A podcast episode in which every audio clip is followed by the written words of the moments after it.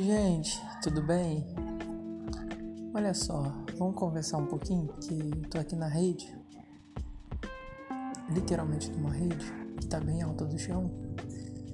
E vamos falar um assunto rápido, né?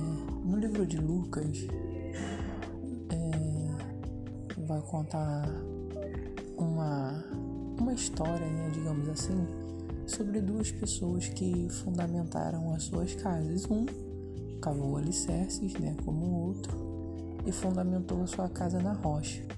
E o outro fundamentou a casa na areia.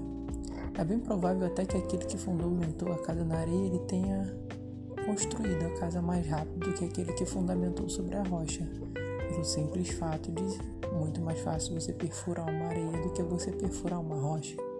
Enfim, continuando na linha de pensamento, os dois tiveram a casa pronta, tiveram a casa ornada, tiveram a casa estruturada. Porém, o que validou, o que aprovou, o que testou, o que forçou, o que provou a veracidade daquela casa foi a tempestade.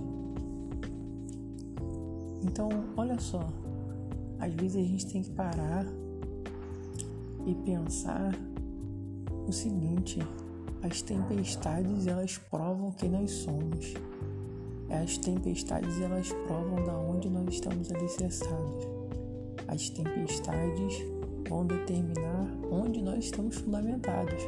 Mesmo que isso pareça tipo, nossa, mas claro, isso, é, isso é, tá escrito, tá, tá claro, é, mas o óbvio precisa ser dito. As tempestades apontam o que de fato a, a nossa casa é e onde nossa casa está.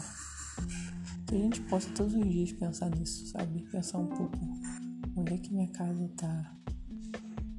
E não criticar as tempestades, mas aproveitar, fazer delas algo que prove que de fato nós somos, algo que eternize o nosso posicionamento.